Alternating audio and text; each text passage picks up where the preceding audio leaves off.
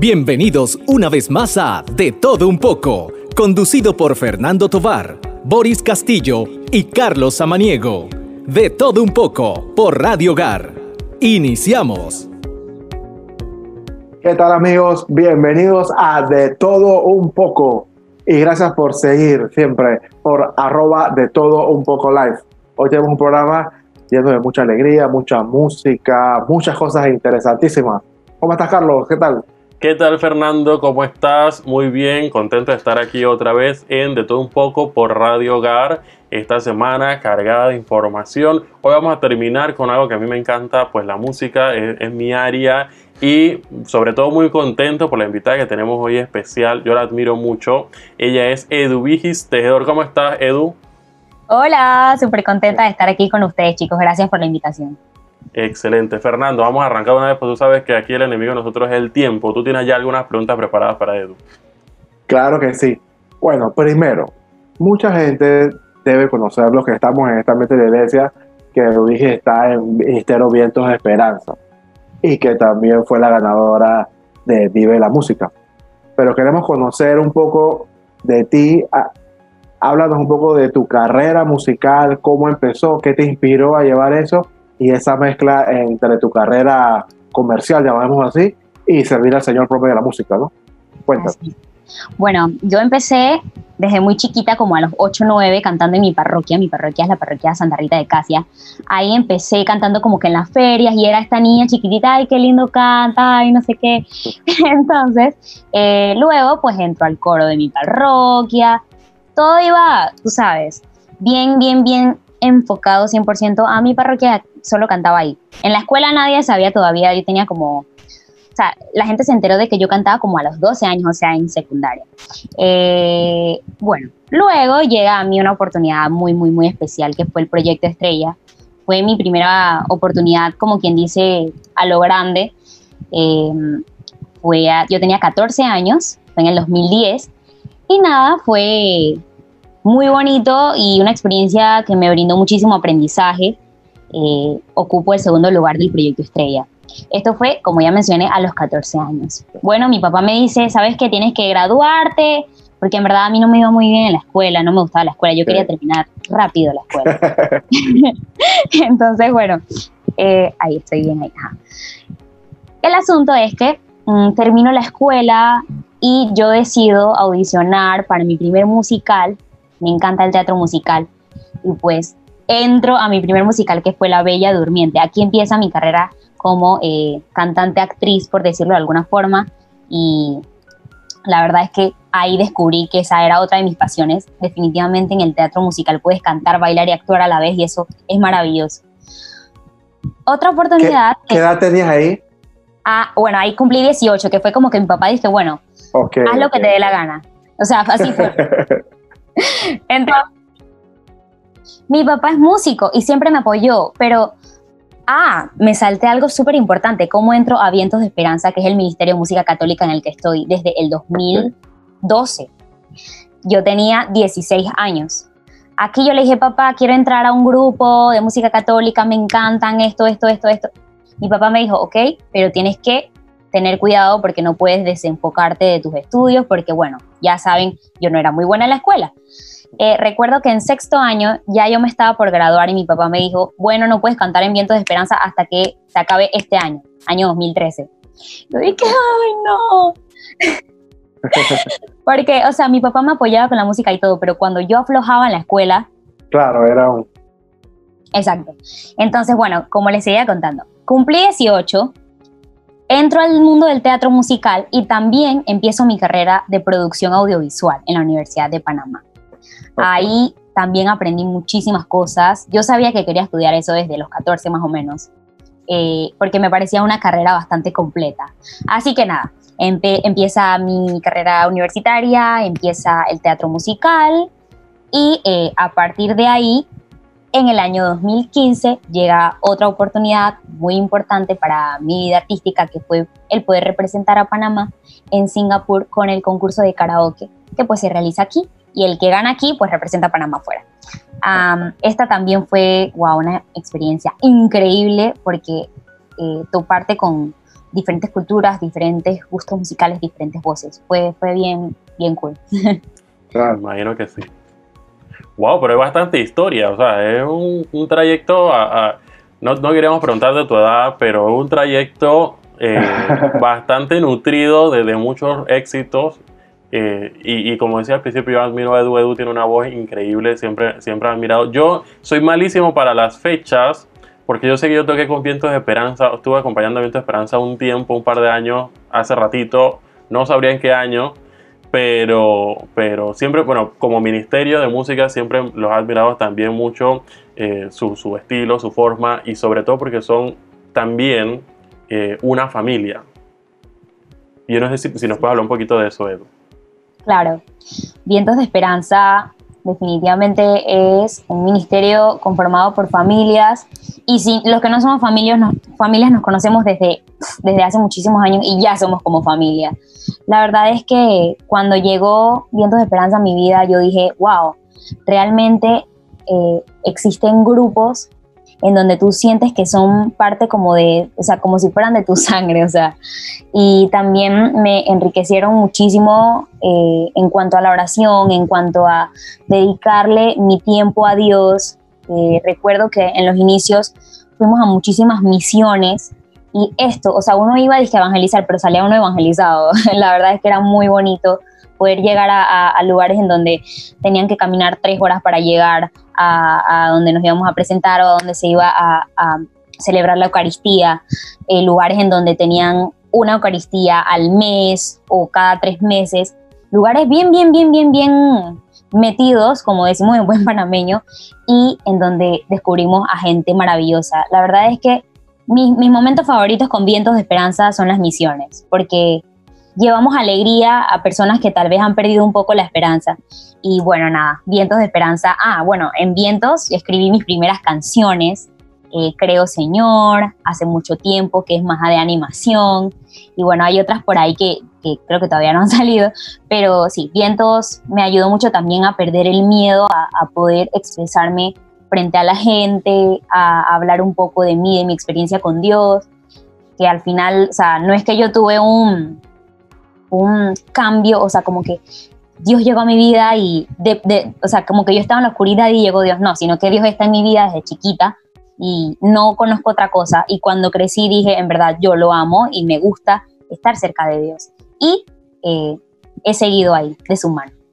Claro, y es, es, interesantísimo lo que dices por muchas cosas. Primero, yo puedo hablar de vientos porque yo conozco muchas cosas en los ministerios y conozco ministerios que misionan en lugares bien apartados, de lugares, pero quizás esos ministerios no le dan mucha prioridad a la calidad.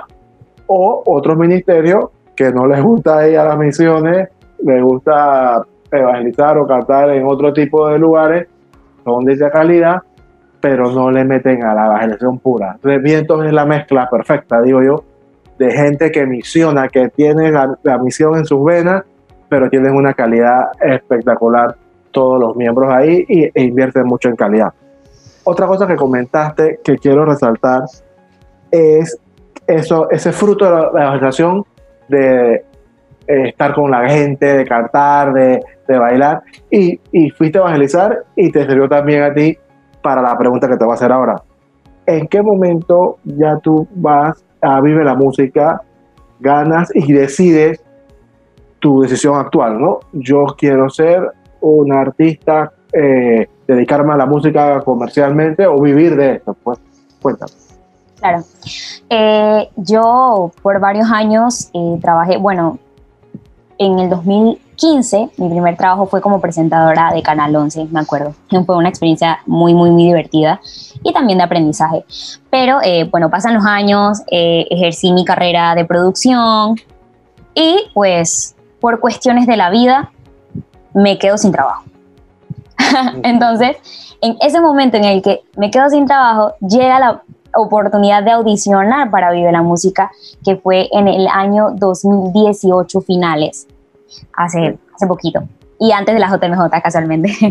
Eh, llega Vive la Música nuevamente y anuncian que vienen las audiciones, no sé qué. Bueno, yo dije, o sea, yo voy a audicionar. Era un sueño que yo tenía. Es como el concurso más más importante eh, de canto en Panamá, yo lo veo así. Exacto, exacto. Y pues, y, y, nada, audicioné, luego, nos hicieron esperar como dos meses, no sabíamos qué, qué estaba pasando. Y bueno, recibo la llamada, estás entre los 40, después pasé a los 20 y después pues formo parte de los 10 finalistas.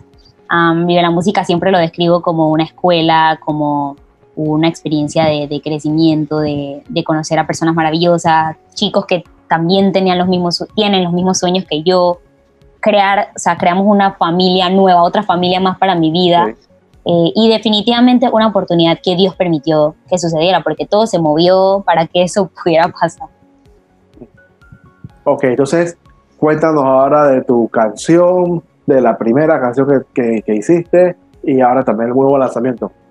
Claro. Um, a partir de Vive la Música, yo decido como que, ok, voy a lanzarme como artista solista porque ya yo formaba parte desde el 2018 de la banda The Soul Brokers y que también pues aprendí con ellos de nueva música, del soul, del blues, esta música que de pronto no es tan escuchada aquí, o sea, no mucha gente la escucha, pero definitivamente tiene su nicho y es muy, muy rica. Es una mezcla de géneros eh, que tiene la banda de Soul Brokers. Entonces, bueno, llega el concurso y tal, y luego del concurso dije, bueno, voy a lanzar mi primera canción como solista, que fue 830 esta canción es bastante jocosa, habla como de un romance, es súper divertida y la escribió mi guitarrista Armando Wong y bueno, la grabamos en el estudio Durham Sound.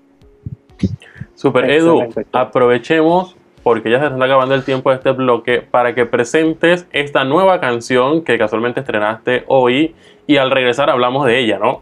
Coméntanos. Claro, el día de hoy he estrenado la canción Abril que definitivamente ah, habla de muchos episodios de mi vida que me han marcado. Creo que a todos en algún momento, o la mayoría nos han roto el corazón, todos en algún momento, o la mayoría hemos perdido un ser querido, pues que ha fallecido alguien muy especial. También todos hemos tenido decepciones en la vida y esta canción habla de eso, de, de cuán fuerte te vuelves después de estas experiencias tan difíciles, eh, cómo lo afrontas, eh, Dios está presente también en esta canción porque al final es, Él es quien me ha dado la fortaleza. De pronto no lo menciono literal a Él, pero definitivamente Él está. Esta canción termina de escribirse con el fallecimiento de mi abuela en abril, por eso se llama Abril. Así que nada, quiero presentarles y que puedan disfrutar de este nuevo tema de Edu Simmons, la canción titulada Abril.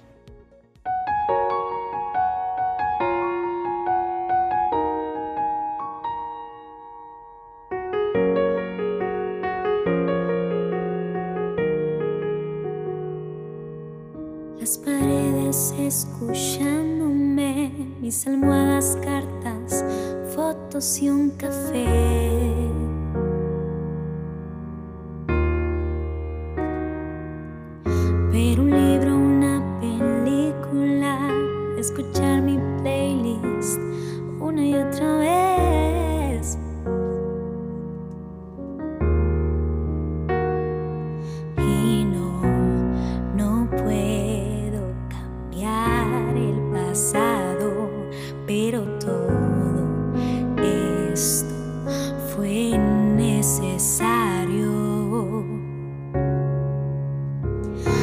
Aprendí a vivir sin miedo a morir, a luchar con mis fantasmas, a no huir, recordar aquellas noches sin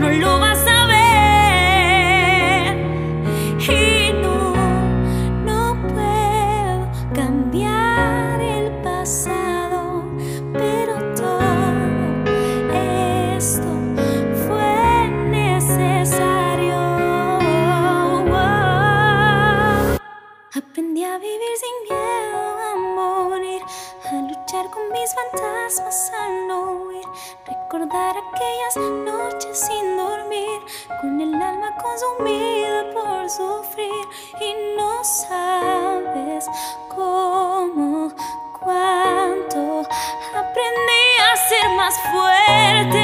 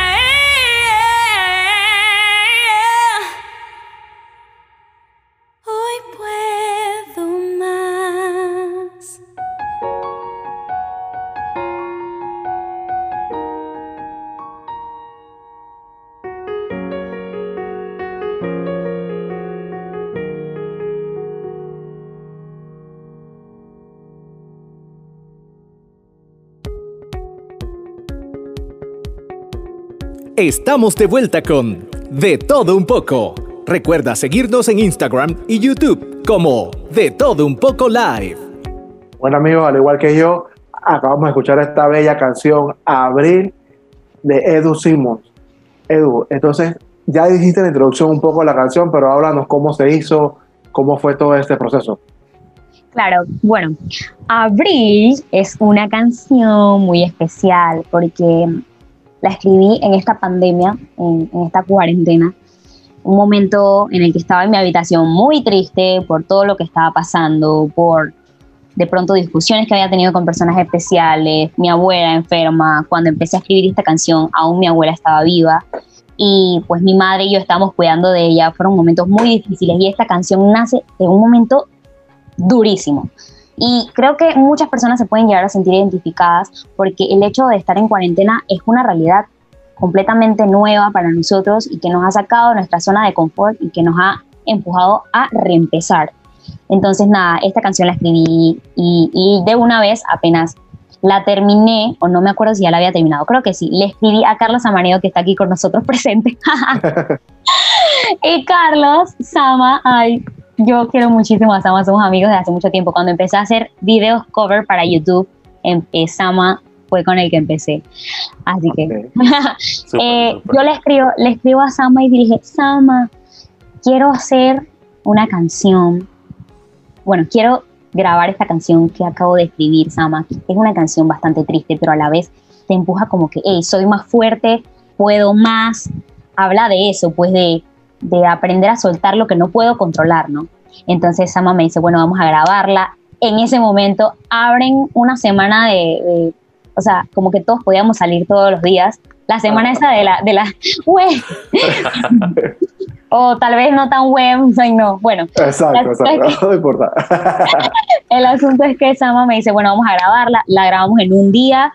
Le dije a unos amigos eh, muy especiales, a Shusho, Linares y a Henry Anel, quiero hacer el video, vamos a hacerlo en una habitación que sea bastante real. O sea, que, quiero que yo quería que en este video se mostrara realmente cómo fue el momento en que, en que la escribí, ¿no?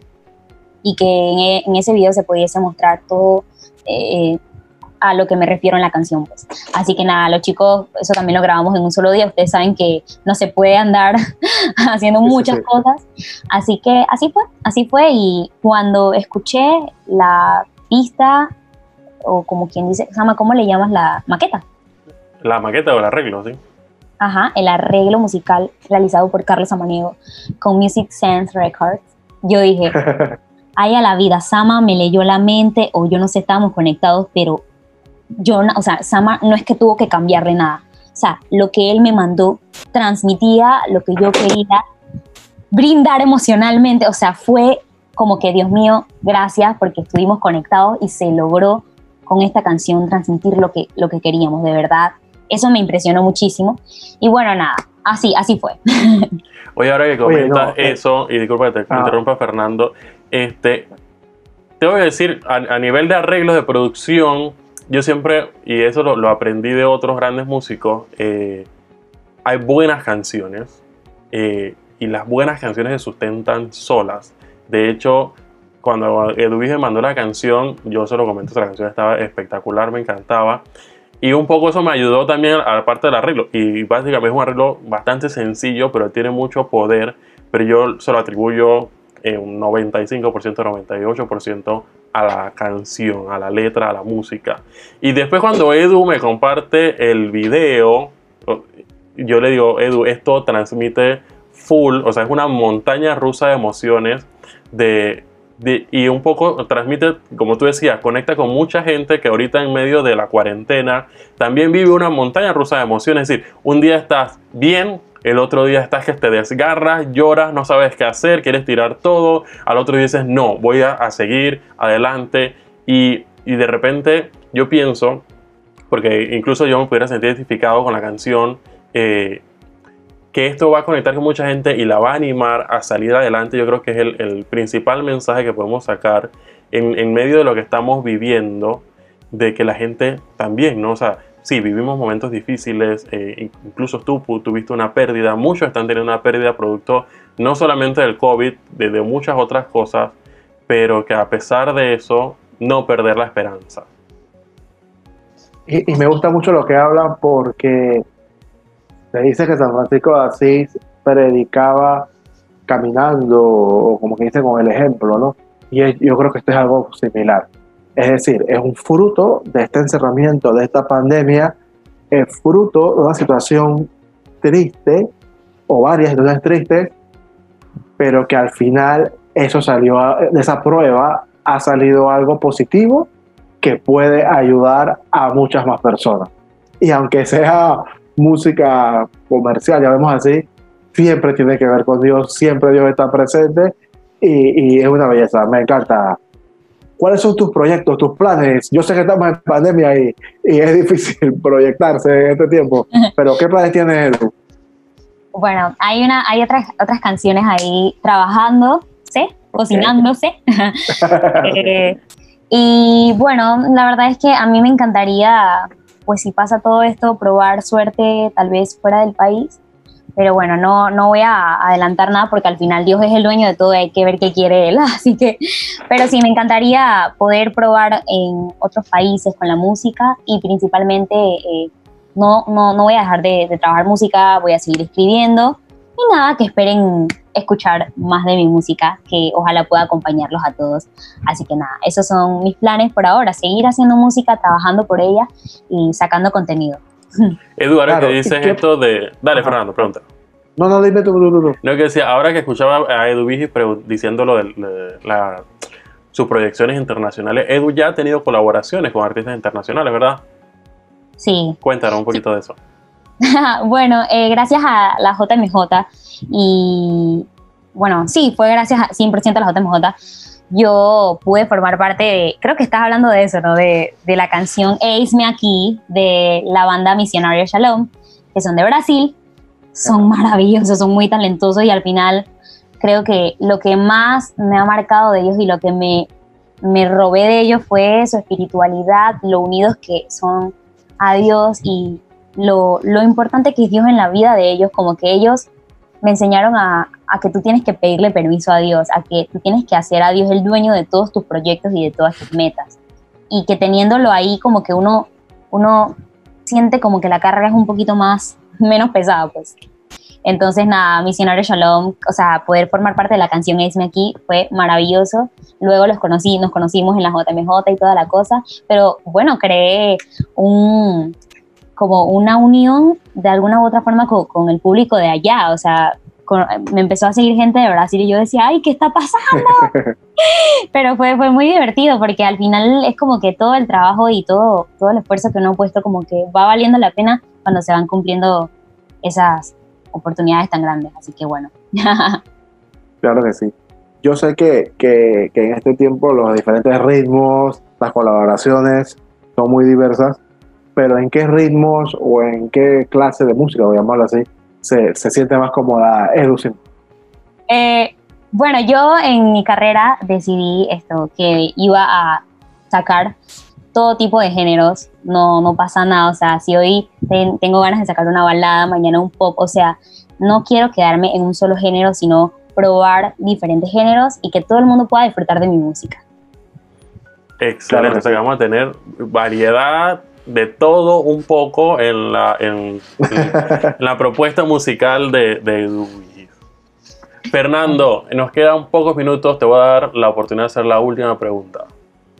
No, mensaje, mensaje, Edu. dije. Yo creo que es un mensaje que debes dar a todas esas artistas, personas que, que quieran seguir sus sueños y que se pueda hacer real, como tú. Sí. Bueno, definitivamente uno como humano a veces siente que nada es suficiente y siempre quiere más y más y más. Pero creo que es importante que si tienes un deseo dentro de tu corazón, si tienes un sueño, una meta, ya sea en el ámbito musical, ya sea, o sea en cualquier tipo de rama eh, profesional, que primero tienes que empezar por creer en ti, creer, creer en el potencial que tienes, en Claro. lo bueno que eres en algo. Cuando empiezas a creer en ti, entonces también, como siempre digo, lo ligas a el ser humilde y al siempre estar formándote y trabajar por ser mejor en lo que eres. Entonces, nada, los invito a eso, a que no tengan miedo. O sea, un sueño se convierte en realidad cuando empiezas, cuando le das inicio, porque si te quedas ahí sin hacer nada por alcanzar eso, eh, no te va a llegar a tu puerta. Dices, hola, no todo te va a llegar así. Hay que perseguir eso, hay que trabajar por eso y hay que esforzarse mucho. No siempre las cosas se cumplen en nuestro tiempo, sino en el tiempo de Dios, que como humanos no lo entendemos siempre y queremos que todo pase como nosotros queremos, pero al final Dios siempre tiene algo mejor, al final Dios siempre nos brinda la oportunidad de, de ser felices si lo escuchamos.